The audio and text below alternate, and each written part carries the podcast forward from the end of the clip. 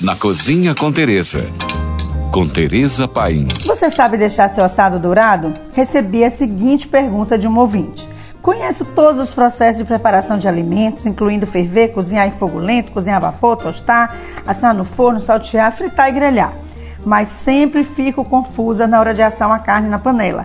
Me parece que isso envolve calor úmido e seco ao mesmo tempo. Como você pode me ajudar? Ah, é fácil.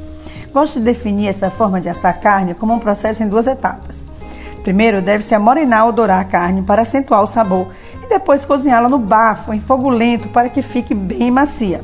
Vejamos a primeira etapa. Marrom é a cor das comidas que amamos de verdade. Gostamos das carnes tostadas por fora, do pão bronzeado, do frango dourado e por aí vai. O processo que é dourar a carne de todos os lados na panela bem quente, com um pouco de óleo, gera uma série de reações químicas, fazendo surgir a cor marrom, que é decorrente da caramelização das gorduras da peça. Essas reações químicas são chamadas reação de Maillard. A grande sabedoria é não deixar queimar, que dá sabor amargo à sua peça decorrente da formação do carvão.